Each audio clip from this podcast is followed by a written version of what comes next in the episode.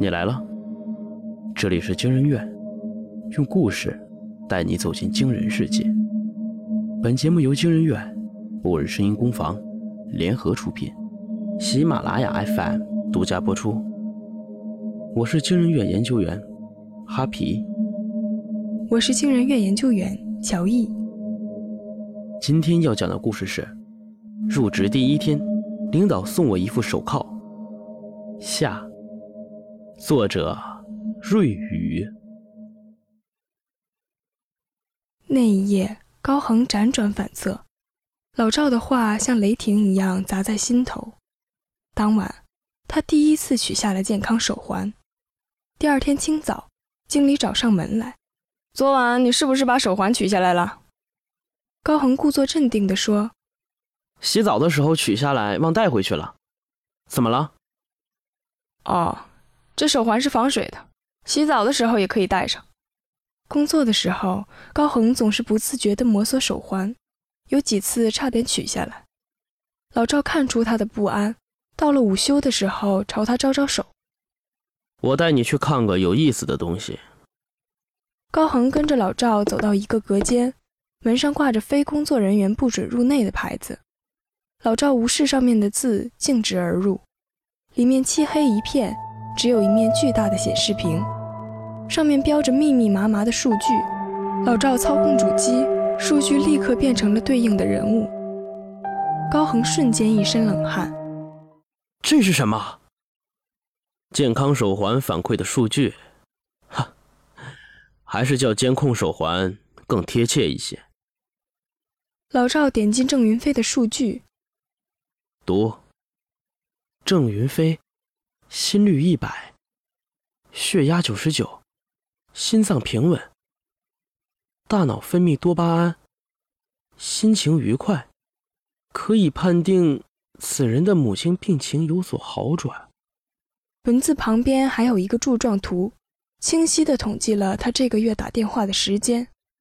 老赵冷笑：“哼，没有公司不知道的。”高恒如置冰窖。哎，那我的数据呢？老赵翻了一页，标题是 “No Signal”，下方列着名字，高恒排在第二，第一是赵成栋，老赵的原名。这里是监控室，屏蔽了多余的信号。老赵晃了晃光秃秃的胳膊，明白了吗？高恒不知道自己是怎么回到位置上的。他就像那被屏蔽了信号的手环，同一时间也被屏蔽了思想。桌前的座机响起，是经理打来的。小高啊，你怎么了？手环给我们预警说你的心跳过快，情绪激动，你是不是哪里不舒服啊？家里要是出事情了，你就请假回去处理。顿了顿，经理补充了一句：“不要耽误工作。”两个月后，郑云飞辞职了。准确的说，是被解雇了。手环记录了他一共打了四百八十一通与工作无关的电话，占用上班时间超过十五天，完全达到了解雇的要求。而且公司还不需要支付赔偿金。郑云飞走后，高恒彻底颓废了下去，每一天对他来说都是度日如年。他开始抗拒，甚至是恐惧健康手环。在上厕所的时候，他都感觉有一只无形的眼睛在盯着自己。从那以后，哪怕是工作还没做完，他也不愿意加班。这样的工作态度自然引起经理的不满。无论是旁敲侧击，还是有话直说，高恒就一个态度：坚决不加班，坚决不戴手环。所以派给他的工作也少了，他变成了和老赵一样的闲人。但高恒怎么也比老赵要好一点，上班的时候手环该戴还是要戴，他还指望着全勤奖金交房租。一天，高恒知道了一个不得了的事情：郑云飞创业了。高恒和老赵在朋友圈里看到郑云飞发的图片，夕阳西下，郑云飞站在一块某某有限公司的牌子前微笑，图片下方附了他的招工要求。其中最引人注目的两点是：无手环不加班。看来这小子是被手环搞怕了，居然想弄一个弹性工作制他难道不知道十年前的弹性工作时间就是无休止的加班的代名词吗？高恒看向老赵：“你认为这现实吗？不太可能吧？这个太理想主义了。”高恒看了一眼照片里的郑云飞，眼中满是艳羡。可他把理想变成现实了。不过。像你这样的年轻人，就该理想一点，要学会做梦，要学会向前看。我已经到了混吃等死的年纪了，但是你才二十四岁，正是放手拼搏的大好年华。高恒置若罔闻，仿佛什么都没听到。他的手不自觉地放在手环上，他讨厌他，但他离不开他。公司召开全体大会，老板在台上讲话，台下的人却呵欠连天，面如死灰。就在这个时候，小幅度的震动惊动了高恒，他下意识地掏出手机，看到电话是老家的座机，除非是非常紧急的事情，老家一般不会来电话。难道爷爷奶奶出什么意外了？不祥的预感在恐惧下愈染愈大，高恒坐立不安，他想接电话。但老板在台上讲话，经理就在几步之遥的旁边，正盯着自己。老赵的手突然放在他的肩上，不要忘记郑云飞的教训。高恒猛地一颤，郑云飞的前车之鉴就在眼前，难道自己也要眼睁睁地看着亲人离去而无能为力吗？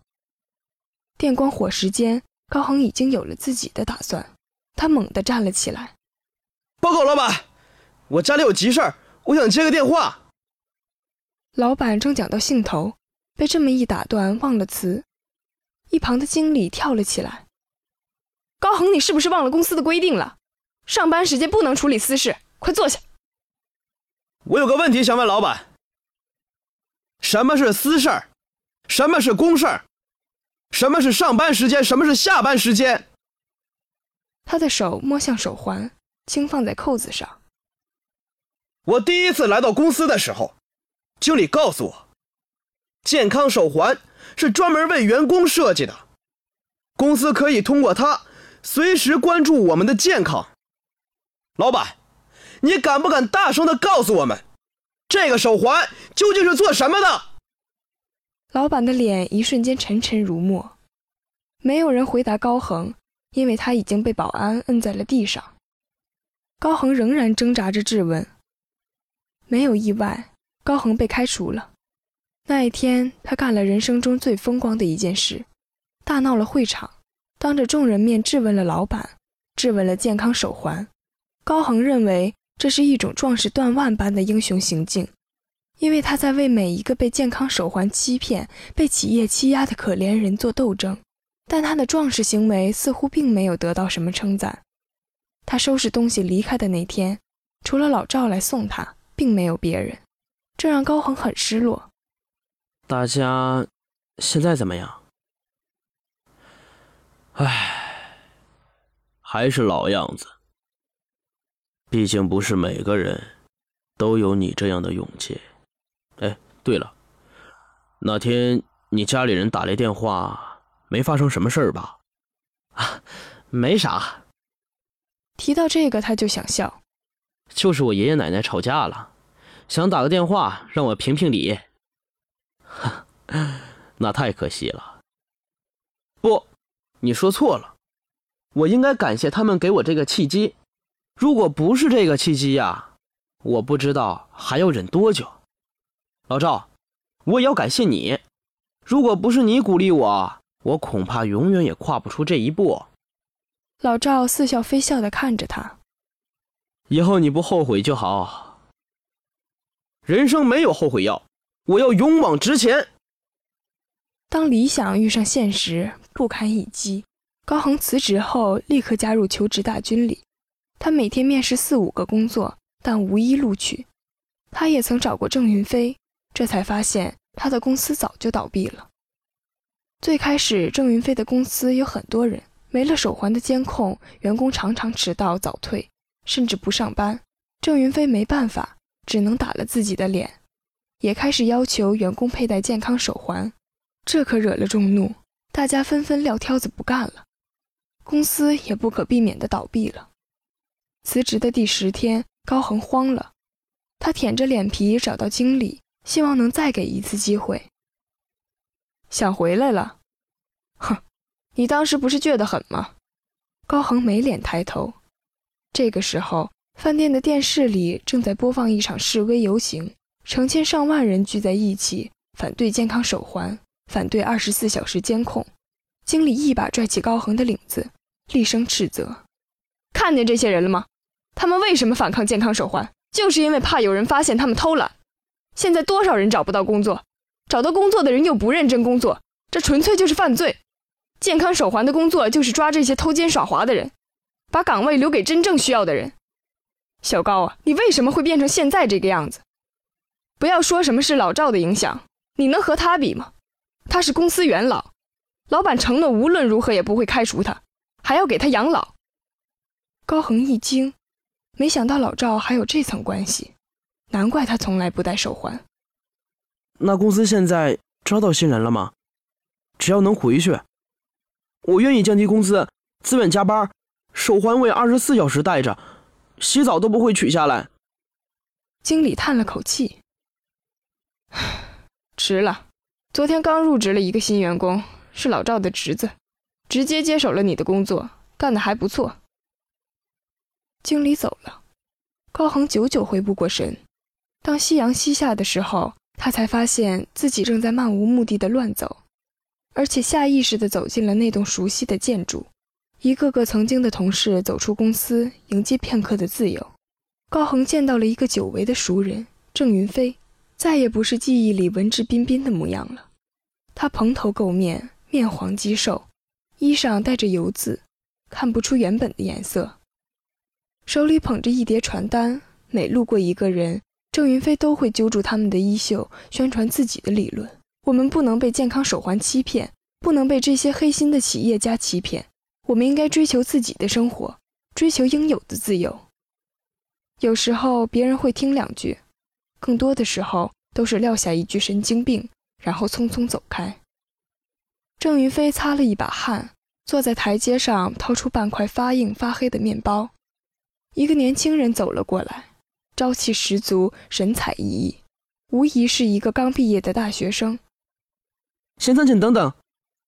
来不及咽下面包。郑云飞冲过去拦住年轻人：“能不能抽出两分钟听我说说话？只耽误您两分钟。”年轻人看了一眼手表：“可以，你说吧。”“哦，好的，好的，好的。你是在这个公司工作吗？这是公司给你发的健康手环，对吧？实不相瞒啊，我也曾在这里工作过。这不是健康手环，这是控制手环，是资本家压榨我们的利润。”我被健康手环伤害过，我也曾试图用健康手环来伤害别人。后来我明白了，这不是健康手环的错，究其根底都是资本家的错。他们需要用手环来监视我们，控制我们。年轻人，反抗吧！脱掉这个健康手环，就像脱掉我们身上的枷锁。我们不能再这样被压榨了。年轻人吓得后退两步。郑云飞挡在年轻人的面前，继续热情的宣讲：“先生，你才二十出头，难道连反抗的勇气都没有了吗？”年轻人突然喊了一句“叔叔”，只见老赵从门里走了出来。怎么回事？这个人突然缠着我不放，说了一些莫名其妙的话，还想让我辞职。嗨，别管他。只是一些找不到工作、精神失常的人。你先走吧，别忘了把报表做好。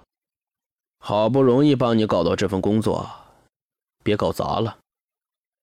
嗯，好。年轻人快步离开，独留下老赵和郑云飞。老赵拍拍郑云飞的肩膀：“小郑啊，你能不能别这么幼稚了？”什么反抗监控手环，反抗无限代工，这和几年前反抗九九六、零零七有什么区别？你的理想主义还没破产呢。难道你忘了，你公司是怎么倒闭的？老赵看了看手机，我也没时间跟你废话了。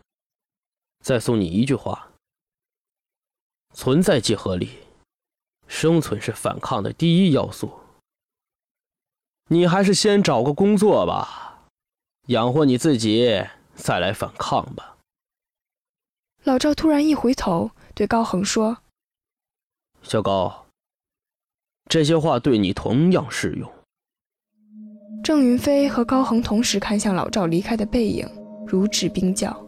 夕阳收敛最后一缕光芒，黑夜降临了。